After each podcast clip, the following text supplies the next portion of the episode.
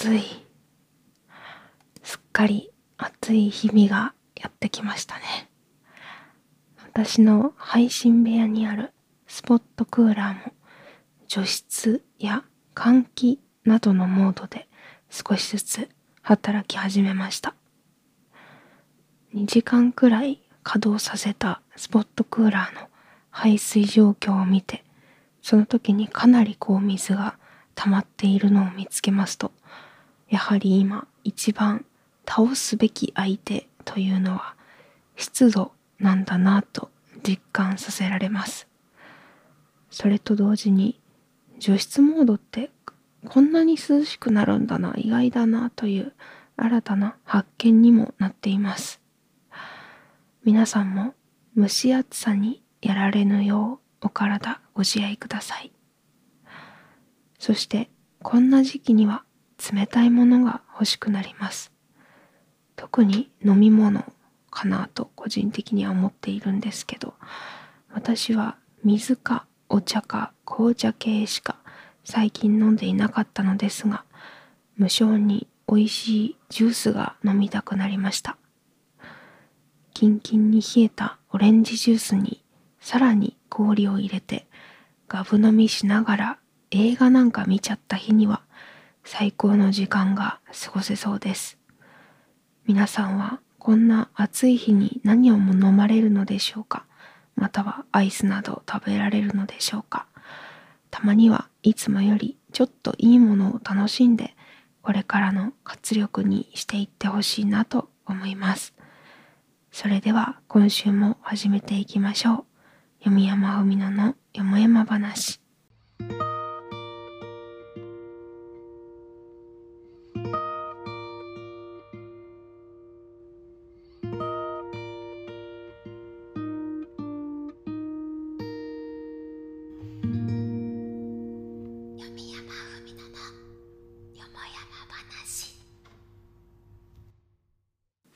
始まりました。バーチャル図書館からお送りするインターネットラジオ読山文乃のよもやま話第92回。パーソナリティは私バーチャル文学少女の読山文乃です。よもやま話とは世間話いろいろな話などの意味があります。このラジオでは約30分という短い時間の中でリスナーの皆さんとジェットコースターのごとく幅広いお話をしつつ癒しの時間を提供できればと思っておりますのでよろしくお願いします。読山文乃のよもやま話は毎週火曜夜19時から YouTube にてプレミア公開をしておりますがその後 Spotify 等の各種ポッドキャストでも配信されますのでぜひチェックよろしくお願いいたします。また私の独断ではありますが気に入ったお便りにはノベルティとしてデジタルチェキ画像をプレゼントさせていただきますので欲しいなって方は Twitter の ID も一緒にお送りいただけると嬉しいです。というわけで今週もお越しくださりありがとうございます。6月ももう下旬と言っても過言ではないところまで来ていますが皆さんいかがお過ごしでしょうか？私事ですが、最近告知が出たマカロンコラボについて、ラジオの方でもお話しさせていただきたいと思います。まあ、これに関しては私事ではないのかもしれない。えー、6月20日、20日ですね、よりですね、すでにもう始まっているんですけれども、マメイルさんというマカロン屋さんとのコラボが開始しております。マカロンを購入する際、ページがあるんですけど、そこで好きな VTuber を選ぶ欄がありまして私を選ぶとですね、えー、特典として私のクリアポストカードがついてきます、えー、プレミアムセットはポストカードに加えてオリジナル紅茶パッケージとオリジナルコルクコースターまでついてきちゃうというね素晴らしいねセットですので是非ね購入をご検討ください。えー、そしてまた22日には実際に食レポを行う案件配信の方もありますので楽しみにしていただければ幸いです。これは皆さんの日頃の応援のおかげで実現したものだと考えております。えー、応援の気持ちでね皆さんがしてくださる一挙手一投足全てが大切なものだなと改めて思いました本当にありがとうございます何してもね案件とかを脱ぎにしてねもともとマカロンがすごく好きだったのでこういうお話が来た時にはえこんな私にとって美味しいことがあっていいのかなってちょっと驚いたんですけど今はねあんなすでにマカロンの方届いておりましてそれを配信までに食べないように我慢するっていうことがとにかく今辛いです。いやでも本当に楽しみです。こんなねおしゃれでリッチなマカロン食べたことないのでねあのー、配信の方もね是非お越しいただいて私が幸せになっている姿を見ていただければなと思います。それでは普通歌を読みたいと思います。貸し出しネームゆっくりマスカットさんよりいただきました。ありがとうございます。弓山さんこんばんは。こんばんは。公園って聞くと子供たちが元気いっぱいにはしゃいでいるイメージがありましたが最近はコロナ禍の影響で親も子供を公園に連れて行くことが減ってきたと思います。僕も子供の頃は公園の滑り台やブランコなどで遊んだりラジコンカーを持ってきて遊んでいましたが最近は外で遊ぶことがなくなりました。という公園で遊んでいた頃の自分を思い出しましたが弓山さんは公園で遊んでいた時の思い出はありますか？とのことです。お便りありがとうございます。だいぶねもう日差しも強くなってきてキッズたちも遊んでいたキッズたちもね外もう出れないよっていうぐらいね暑くなってきてる感じはありますけれども。そうですね公園なんかたまにねまだブランコとか乗りたくなる。何歳になってもね割と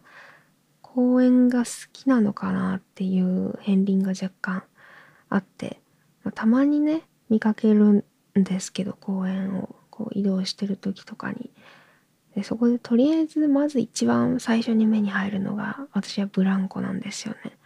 やっぱ風をこうブワーッと切ってねあの焦げるのってすごい楽しいじゃないですか。公園遊具ワングランプリしますか？みんな的に何が一番好きですかね？私ブランコが一番好きなんですけどなんかあれは幼稚園ぐらいの時かな？にあのブランコをこう漕ぎながら降りるみたいなことを多分して遊んで、まあ、今考えたらねまあまあ危険なことをちっちゃい頃からよくやったなっていう感じではあるんですけどそれをやってて多分降りるタイミングを間違えてなんか唇を怪我したっていう記憶だけ今若干頭の中にあって公園っていうワードで思い出したのがそれぐらい だったんでね。まあトラウマにもなりかねないのではと思ったんですけど私は割と好きですねブランコ。なんかあの景色がいいところとかに観光地とかにたまにねこう木のブランコが設置されてたりとかするじゃないですか。ああいうのもいいですよね。ブランコって多分公園にとどまらず割といろんなところにあるまああったら公園になってしまうのかもしれないんですけどなんか割とねそういう観光地とかにもあるイメージなのでより好きになる理由っていうのがあったのかなっていう感じはしますけれどもね、まあ、私の中では公園といえばブランコみたいになってるのかなって今話してて思いましたけれども。皆さんは公園で何で遊んでたななんていうのは思い出しますでしょうか？私は逆にあんま砂場とかのねあの思い出がちょっと浮かばない。あとはまあ滑り台とか土定番も土定番かなっていう感じがしますけれどもね。私個人的にはブランコが一番印象深かったかなという感じでした。なかなかねこう大きくなって遊ぶとねあの子連れの方とかに申し訳ないからあんまね人がいる時とか遊べないですけどたまには公園に行って遊んでみたりしたいなってちょこっと思いました。お便りありがとうございます。なんだか懐かしい気持ちになりましたね。それでは、えー、今日もコーナーの方に行ってみたいと思います。本日もよろしくお願いします。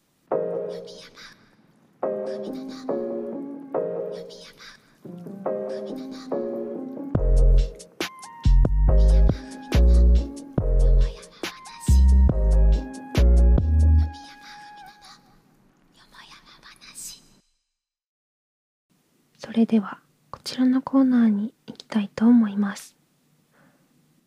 よもやま話の思い出話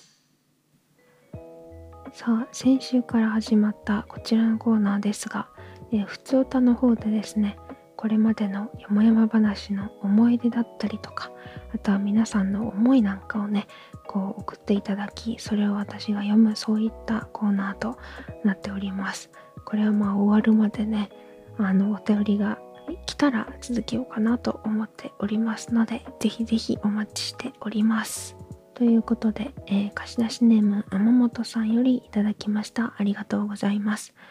弓山さんこんばんは。こんばんは。いつも楽しく拝見しております。ありがとうございます。様々な創作物で人物を指して空気のような存在と言われることがありますが私はこの言葉がとても好きです。その人がいなくなったことで息が苦しくなり、やがては死んでしまう。失って初めてわかる大事なものだったのだと。おそらく我々の周りにはこの空気のような存在が無数に存在しているのでしょう。では、日々周りに感謝して大切にしていきましょうとはきっとなりません。何しろ空気ですから、当たり前すぎることは意識することも難しいのです。でも気づく瞬間は必ずある。あなたが窒息してしまう前にあなたを救っていたものを見つけよう。よもやま話、Thank you forever。ということでお便りありがとうございます。いや、みんなにとって空気のような、まあ、必要な存在、いつもそこにある安心の存在みたいなものには慣れていたのでしょうかっていうところもね、まあ、気になるところではありますけれどもまあもう92回まで今回経っていますからこんだけやってるとねまあいつも毎週聞いてるラジオみたいな感じで楽しんでいただけた方もいると思いますし意外とこう最近知りましたなんていう方もねいらっしゃるので本当になんかこう長く続けただけ出会いがいっぱいあってよかったなっていうのはね改めて思うところでもありますしこうラジオが終わるっていうことでねなんか寂しいなって思っていただける方がね少しでもいたら、まあ、このラジオをやった価値はあったのかななんていうふうにも思っております。ま、ラジオっていうのはですねこうお便りだったりとか皆さんの反応がなければこう続けられるものではないなっていうのもこのやってみて非常に思ったのでまあ、この長い間ねお便りを少しでも送ってくださった方だったり感想をね送ってくださった方だったりっていう存在が非常に貴重でモチベーションにもつながりましたしありがたかったなと思っております。本当にありがとうございます。最後までねあの是非ねお便りあ送りたいなって思った瞬間だったりとか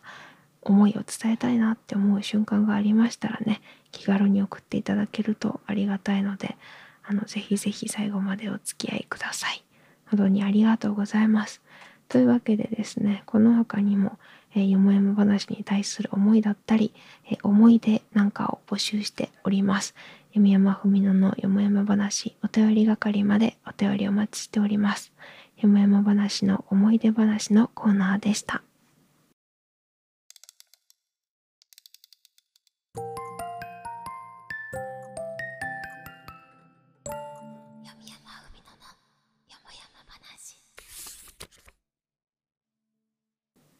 続いてはこちらのコーナーに行きたいと思います。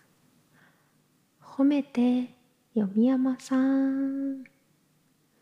さあ、久しぶりかな？褒めて読山さんのコーナーです。こちらは日常の些細なことから成し遂げた大きな出来事まで褒められたいことを送っていただき、普段はビターな私がそれをただ褒めるという皆さんへのご褒美コーナーとなっております。貸し出しネームこわもて納豆さんよりいただきました。ありがとうございます。弓山さん、こんにちは。こんにちは。我が家にはテニスコート2つ分くらいの空き地があって、この時期は2、3週間に一度は草刈りをしないといけないですが、毎回これが3時間くらいかかります。肉体労働は自分がして当たり前という空気があるので、特にねぎらわれることもありません。エンジン式で危険なので厚着で炎天下の作業になります。周りの家もそうなので仕方ないことですがたまには褒められてみたいです。弓山さんこんなわがままな自分を褒めてくれると嬉しいです。とのことです。お便りありがとうございます。いやなんか雑草とかの処理って本当に大変ですよね。なんか私気軽に園芸とかちょっと始めてみたいななんて思ったりしてたんですけど最近お母さんがもうナメクジがすごい出て大変だから駆除しないといけなくてっていうのですごい頑張っててあやっぱ植物の管理っていうのは本当に大変で難しいことなんだなっていうのをねひしと最近感じておりますので本当に3時間しかも今暑くなってきてめちゃめちゃ大変ですよね厚着でってなると。本当にありがとう。自分の家のことじゃないけど本当にそういうねあの管理をしてくれる人がいるからね。こう住み心地の良い空間っていうのは作られていくと思いますから本当に偉いと思います。ありがとうございます。本当に生命力がさ高いじゃないですか。特に雑草とかって。だから23週間に一度でもね結構いっぱい生えてきて大変だと思うのでですね。いやもうご家族の方に本当はねぎらってあげてって言いたいところですけれどもね。まあなかなかこうさっきもそうですけど毎回毎回やってくれてるとありがたみっていうのがこう薄れてくるっていうんですかね。いつもそうだからっていう慣れっていうのがねまあ何に関してもこれはあるかなと思いますのでですね。感謝の気持ちっていうのをこう私も改めて忘れないようにしたいなと胸に刻むきっかけにもなりましたしなんかこれからもしねあの雑草を抜く草を刈るそんな機会があったら私もちょっと同じ苦しみを味わってねあこんなに大変なんだっていうのをちょっと感じてみたいなと思います。何事でもそうですけどやってみないとその大変さっていうのは分かんないしなんだろうありがたみっていうのもね分かんないと思うのでね。一回こうご家族の方にもねちょっと本当に大変だからやってみてほしい。手伝ってほしいとかでもなんならいいと思うんですけどちょっと一人で熱くなってきて大変だからって一回こう話をしてみるといいんじゃないかなっていうふうにも思いますけれどもね。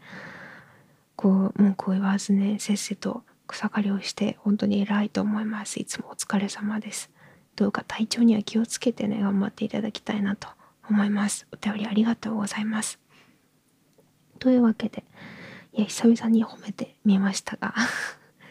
いやでも本当にすごいよな。何に関してもね仕事だったりとかまああとは当たり前だと思われてやるやってる黙々とやってるっていうのは本当にね心が強くてすごいなと思うので私も見習いたいなと思います。二人ありがとうございます。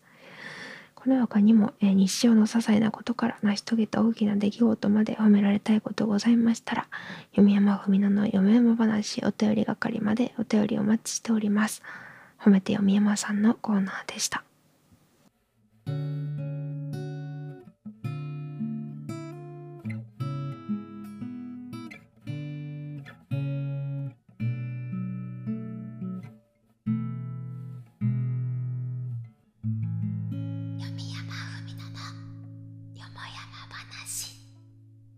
さてここで先週の活動の振り返りをしていきたいと思います。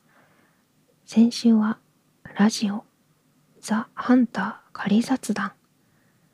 2回目のバイオハザード無印プレイと切り抜きの投稿。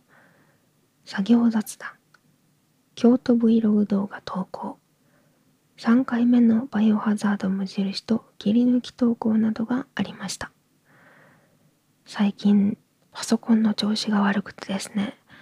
ザ・ハンターの配信はなんと、これにて中断と打ち切りということになってしまいました。美しい景色とね、音で癒されていたのですごく残念なんですけど、ちょっとパソコンのね、スペック的にっていうのと、ちょっと熱くなってきてるのも関係してるのかわかんないですけれどもね、もう2年半、3年近く使ってるパソコンですから、そろそろ疲れが出ているのかなという感じでまたいつかねパソコンが強くなった暁には遊んでみたいなと思います代わりにね、これまで行っていたトラック、ユーロトラックシミュレーター2の配信、こちらも結構惜しまれていたので、これをやろうかなと思っておりますので、トラックファンの方は特に楽しみにしていてください。そして動画では日帰りで京都に行った様子をお届けしました。久しぶりに京都に行きまして、日帰りだったんですけど、かなり充実した時間を過ごすことができて、本当に楽しかったです。皆さんもね、動画で旅気分を少しでも味わっていただければ幸いです。そして先週はバイオ無印を2回お届けし、まとめ切り抜き動画も投稿することができました。ちょっと後ろで猫が鳴いてますね。聞こえてたらごめんなさい。ストーリーもののね、ゲームっていうのは、いつも一度追えなくなった時ね、みんな続きを見る気がなかなか起きなくなるんじゃないかなと思っているので、今回は少しでもみんなが追いやすいようにと見てもらえるようにと動画を作っているのですが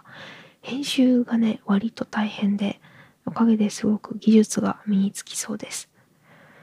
ただこう字幕を入れるっていうだけではなくこう映像のスケールを変えてみたりとか音だったり文字の動きを入れたりなど動画時間がね短くてもこんなになんかこだわると時間がかかるんだなと驚いていますこの無印をね、クリアするまでは継続して編集もしていきたいなと思っているので、お付き合いいただければ幸いです。というわけで、先週の振り返りでした。気になる動画や配信があれば、ぜひチェックよろしくお願いします。そして今週も楽しく活動してまいりますので、気軽に遊びに来ていただけたらと思います。最後に、今週の一冊を読んでおしまいにしたいと思います。こちらは青空文庫から一つお話を持ってきて私が読むだけのコーナーです。今週の一冊は小川未明さんの心は大空を泳ぐです。子供の頃に戻ったような気持ちで童話を楽しんでいただけると嬉しいです。それでは参ります。心は大空を泳ぐ。小川未明今頃みんなは楽しく話をしながら先生に連れられて知らない道を歩いているだろうと思うと勇吉は自分から進んで行きたくないと今度の遠足に加わらなかったことがなんとなく残念なような気がしました。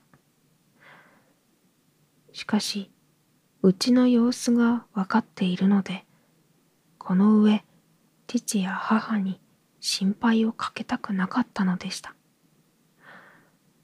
お前が行きたいなら、お父さんは何とでもして都合をつけてやるから、と父は言いました。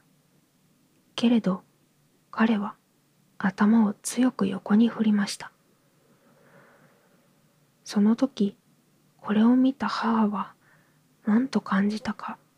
目に涙をためていました緑色の大空を2羽のツバメが気ままに飛び回っていましたそれを見ていた結吉は僕ツバメになりたいなそうしたらすぐみんなのところへ行けるのになと独り言をしました。たちまち目に工場や製造場のある賑やかな町が見え、また船の出たり入ったりする港が浮かんできて、見るもの、聞くもの、すべてこれまで知らなかったことばかりでした。ちょうどみんなは大きな工場を見学して今その門から出たところで先生のお話を聞きながら港の方へ歩いていたのでしたそして一同の楽しそうな姿がありありと想像されるのでしたすると次には紫色の水平線の盛り上がる海が見えました。どこか他国の港からたくさんの貨物を積んできたのであろうか、汽笛を鳴らして入ってきた船があります。だんだんその黒い大きな船が近づくと、日の丸の旗が風にひらひらとひらめいて目にしみるのでした。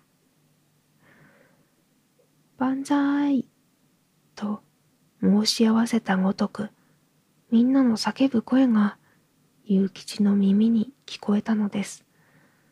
しばらく、彼は、うっとりとしていました。やがて、想像の夢から覚めると、ツバメもどこへか飛び去って、いませんでした。じっとして家にいられなかったので、誰か友達がいないものかと学校のそばまで走っていきました。別に自分の知ったものとも合いませんでした。ただ広い運動場に鯉のぼりが立って高い竿の頂に赤と黒の2匹の鯉が生きているように大空を泳いでいました。彼はしばらくその下に佇んで見上げているうち、自分がその黒い一匹の鯉になったような気がしたのです。若葉の煙るような林を波立て吹いてきた風が、さあ、早く一緒に行こうよ、と黒い方の大きな恋を誘うのでした。どこへ連れて行ってくれる？と恋が聞きました。君の行きたいところへどこへでも連れて行くよ。と風は言いました。あの雲の上まで連れて行ってくれる？と恋は聞きました。いいとも。雲の上に乗れば、それは楽なものさ。それに、海の上でも、山の上でも、世界中を見て歩くことができるもの。と、風は言いました。本当かい？早く僕を連れて行っておくれ。と、恋になった勇吉が頼みました。今、その綱を切るからね。と、風は叫んで、恋の体を張り裂けそうに膨らまして、力いっぱい、吹いて、吹いて、吹き飛ばそうとしました。けれど、太い綱を切ることができなかったのです。そのうち、風は力が尽きてしまい、いつしかひっそりとして二匹の鯉も元気なくだらりと竿の先に垂れ下がりました勇吉は家を思い出して帰っていきました真夜中のことでしたふと耳を澄ますと雨風が募っていました学校の鯉のぼりはどうなったろうと、勇吉は飛び起きました。小遣いさんがおろしなさったでしょう。と、お母さんが言われたので、勇吉は安心して、また床に入って眠りました？朝になると、太陽は輝いて、全く夕べの嵐を忘れたようなうららかなお天気でした。彼は顔を洗うと念のため鯉のぼりはどうなったろうと急いで学校まで行ってみました。しかし小遣いさんが忘れたのか鯉のぼりは一晩中雨風にさらされたと見えます。そして半分濡れながらも嵐に負けず元気でした。大きな口を開け腹いっぱい風を吸って大空を泳いでいました。そうだ、僕も嵐なんかに負けず元気よくやるぞ。と、ゆ吉は自分と思った黒い恋に向かって拍手を送りました。大空で銀色の雲が下を見て笑っていました。というお話でございました。いかがだったでしょうか？まあ、めちゃめちゃねあの想像力が豊かだなこの子はと思ったんですけれども、まあ、そこからまた元気づけられるきっかけにもねつながっていてなんだか非常にほっこりする動画で良かったなと思います。ご清聴ありがとうございました。さてそうこうしているうちにそろそろお別れのお時間となりました。今週も最後までお付き合いいただきありがとうございました。感想は、ハッシュタグ、読山文乃のよもやま話や、YouTube のコメント等にてお待ちしております。それではまた次回のラジオでお会いいたしましょう。お相手はバーチャル図書館の文学少女こと読山文乃がお送りいたしました。また来週バイバーイ